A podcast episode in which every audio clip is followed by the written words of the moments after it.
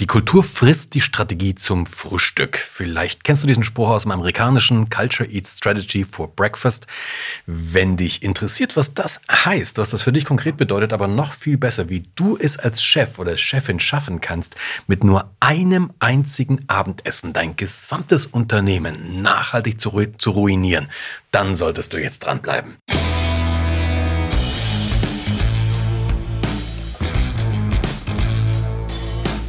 Guten Tag, meine Damen und Herren, hier spricht Ihr Kapitän. Herzlich willkommen zu Remove Before Flight, deinem CEO-Podcast, dem Podcast, der logischerweise, das weißt du inzwischen, nicht nur für CEOs ist, sondern für alle Menschen, die sich für Verantwortung, für Kommunikation, für Management und natürlich auch Unternehmenskultur interessieren. Und genau darum geht's in diesem Podcast.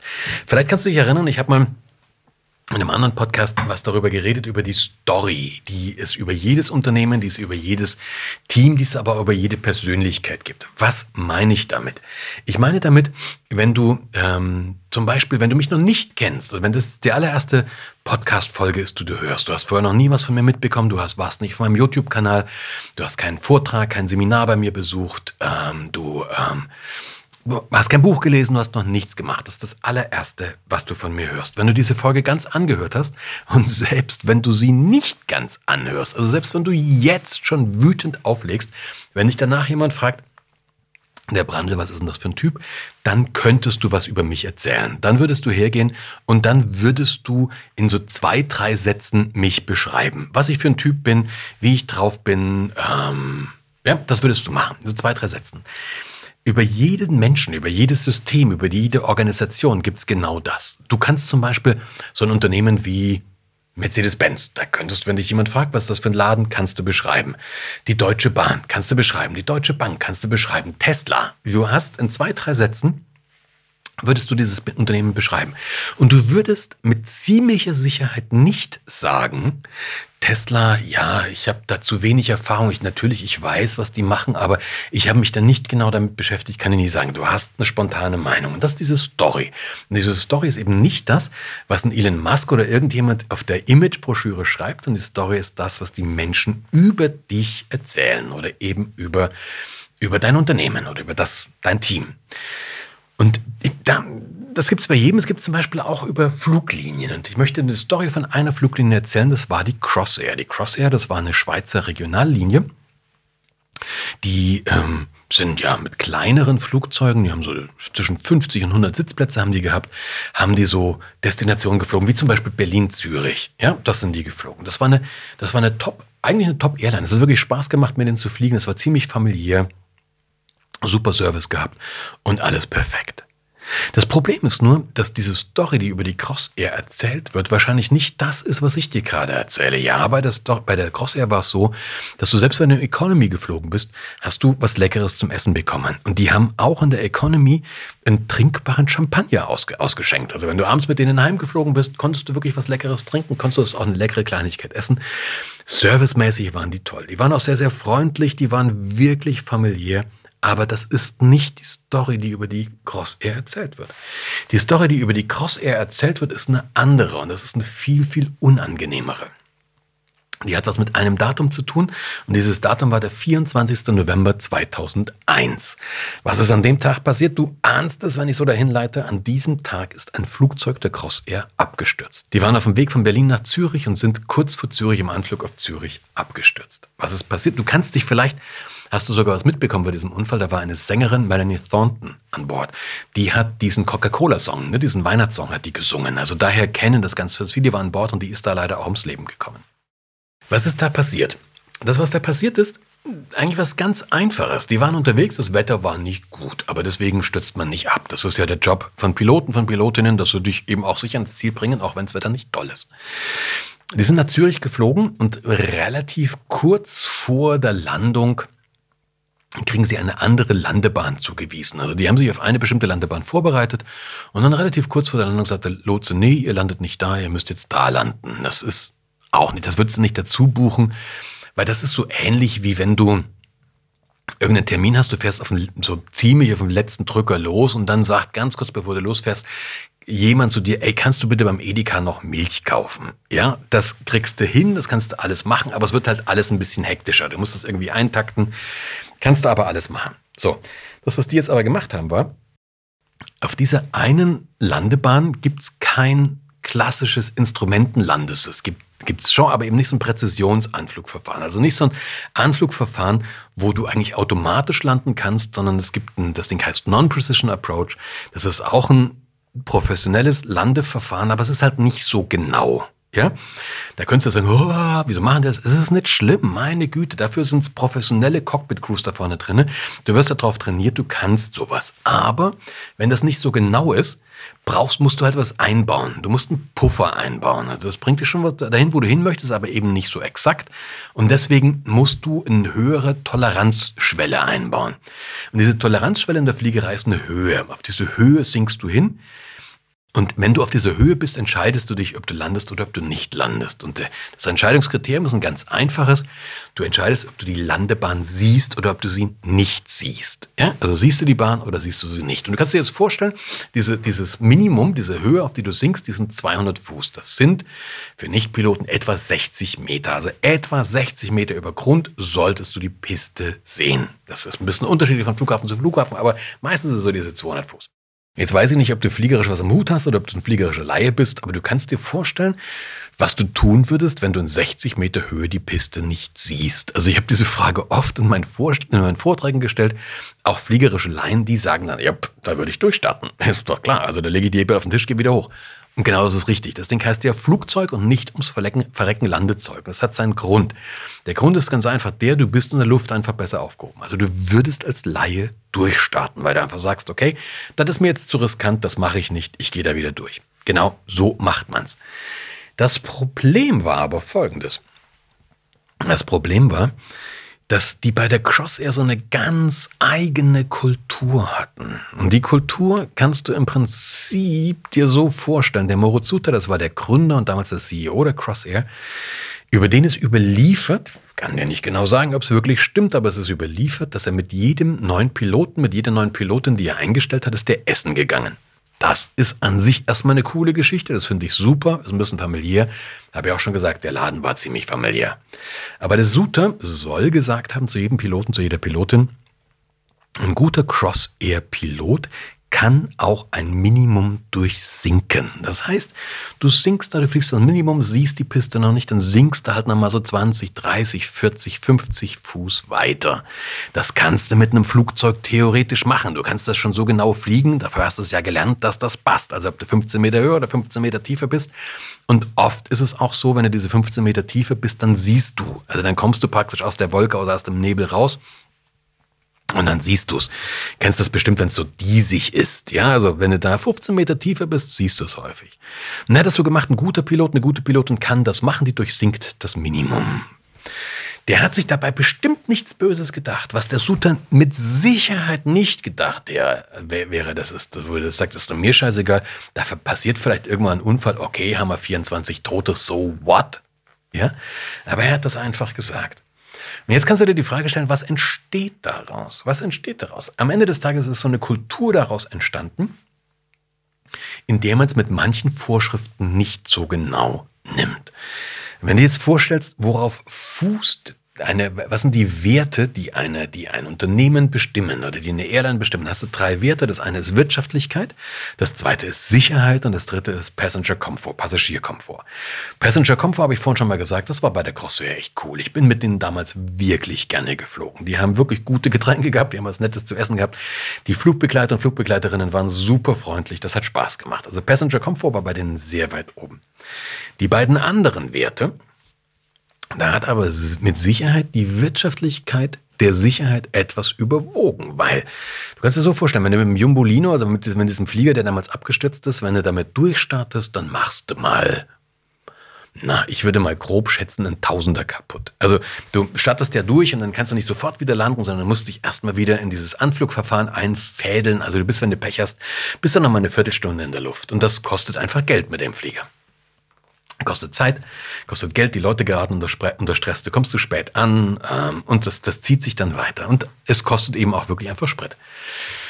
Und wenn du das ein paar Mal machst, dass du durchstartest, dann irgendwann musst du natürlich bei deinem Chef anrufen und mal begründen, warum du das einfach machst. Und hier haben die eine Kultur gehabt, wo die Kultur gesagt hat, das machst du nicht. So, und jetzt haben wir den Salat, weil du hast eine Kultur, die eine klare Handlungsanweisung gibt. Du hast eine Kultur, in der Dinge ähm, machbar sind oder in der Dinge eben nicht machbar sind. Das machst du hier so, das machst du hier nicht so. Ein Beispiel für eine Kultur, über die ich ja auch schon oft geredet habe in diesem, äh, in diesem, in diesem Podcast hier, habe schon gesagt, gerade ist Fehlerkultur.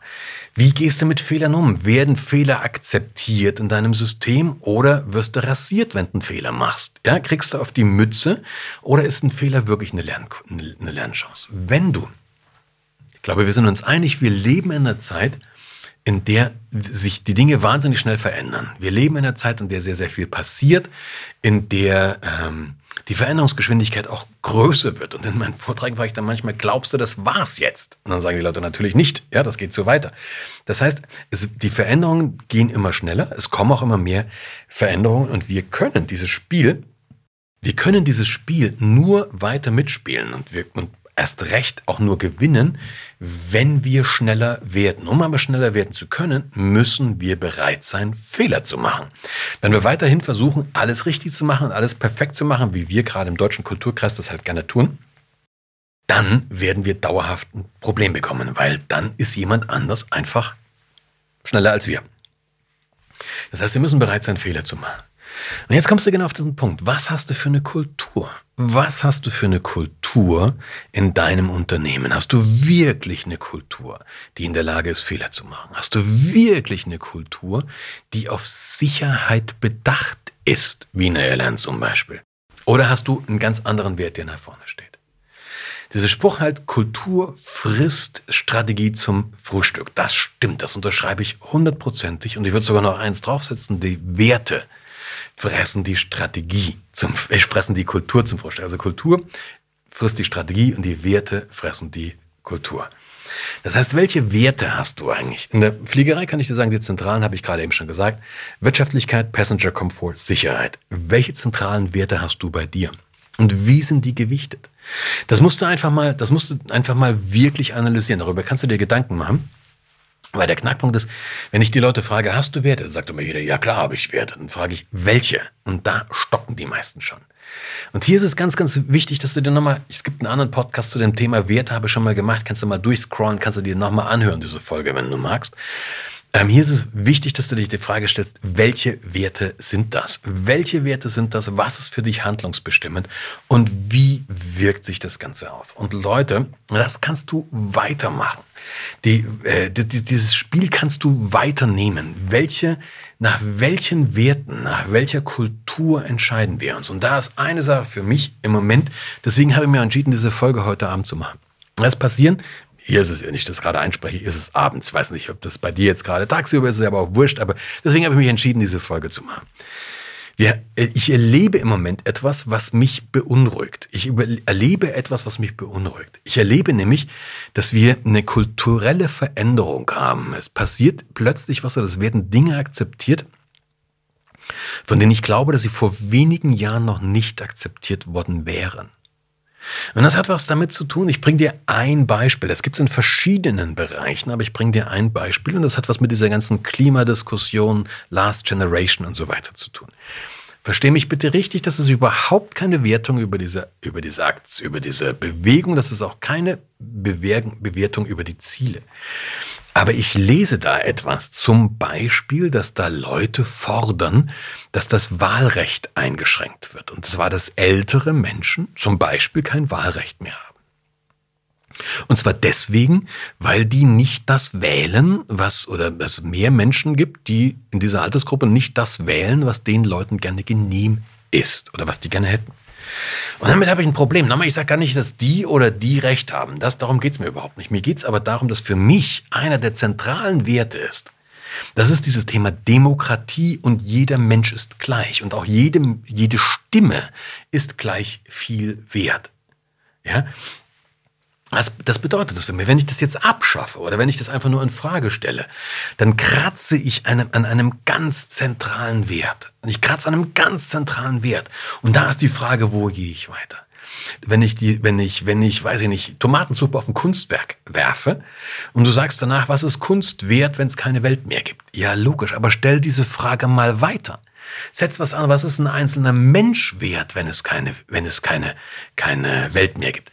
Kannst du alles machen. Aber die Frage ist, um jetzt darauf eine Entscheidung zu treffen, musst du dir die Frage stellen, was sind deine Werte? So, jetzt kann man nochmal zurück auf unsere Airline.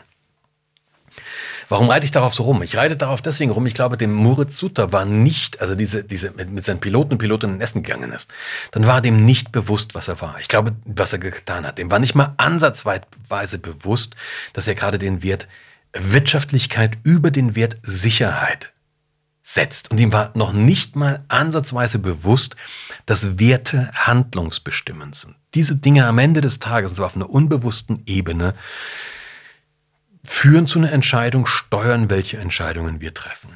Und das ist das ganze Problem. Der Suter hat, deswegen habe ich gesagt, in einem Abendessen den Fortbestand seines Unternehmens aufs Spiel gesetzt. Und genauso ist es passiert. Die Crossair hat diesen Unfall gehabt. 24 Menschen haben ihr Leben verloren in diesem Unfall. 28 waren an Bord. Es gab nur vier Überlebende, also 24 Menschen waren, äh, sind gestorben. Und die Crossair am Ende des Tages hat über diesen Unfall auch ihre wirtschaftliche Existenz verloren. Also die sind in der Folge, kamen noch ein paar andere Sachen dazu, pleite gegangen. Das heißt, wirklich diese Kultur hat das Unternehmen zugrunde gerichtet. Jetzt kannst du dir die Frage stellen, okay, was kann ich tun, um das zu verhindern? Du kannst dir die erste Frage wirklich mal stellen, wie ist es im Moment eigentlich bei uns? Welche Werte haben wir? Und da bitte nimm nicht diese Sachen, die irgendwie auf dieser Wertekarte auf dem Poster stehen, das neben dem Klo hängt. Bitte nicht die Sachen, die du idealerweise gerne hättest oder die du in dein, die du in dein, in deine Marketingbroschüre schreibst, sondern die Story ist das, was die Menschen über dich erzählen. Also du kannst Menschen auf der Straße fragen, logischerweise Leute, die dich nicht kennen, wenn du der CEO oder die CEO eines Unternehmens bist. Was ist das für ein Laden? Was erzählen die Leute für über euch. Das ist mal die Ist, der Ist-Zustand. Die zweite Frage ist, wo willst du eigentlich hin? Also wo willst du wirklich hin? Und dann kannst du dir die Sache sagen, okay, passt das Ganze zusammen. Wenn dich das interessiert, wenn dich vielleicht sogar interessiert, hey, das, da würde ich wirklich gerne mit meinem Team, mit meinem Unternehmen genauer draufschauen, dann schick uns doch eine Mail, dann lass uns mal drüber reden, ob ich dich, ob wir dich vielleicht dabei unterstützen können. Wenn du dich dafür interessierst, dass ich bei euch mal auf einer Veranstaltung einen Vortrag halte, wo es um Kommunikation gehen kann, wo es um Werte gehen kann, wo es um Kultur oder aber auch um Entscheidungen treffen kann, warum wir bestimmte Entscheidungen so treffen, wie wir sie treffen, dann schick uns einfach eine Mail. Kontaktdaten hast du ja, wenn nicht, office.peterbrandl.com und dann treten wir in Kontakt und überlegen uns, wie das passen kann. Vielleicht hast du aber jemanden, wo du sagst, hey, für diesen Menschen würde es Sinn machen, sich diesen Podcast mal anzuhören. Dann würde ich mich super freuen, wenn du diese Folge, wenn du den Link einfach weiterleitest, wenn du den Podcast likest, dann den vielleicht abonnierst, wenn du ihn empfiehlst. Und bis dahin, bis wir uns wiederhören in spätestens zwei Wochen, wünsche ich dir viel Erfolg. Lass mir gerne einen Kommentar da oder schick mir eine Mail, was dich interessiert, auch welche Themen dich interessieren. Und wir hören uns in spätestens zwei Wochen wieder. Bis dahin, Happy Landings.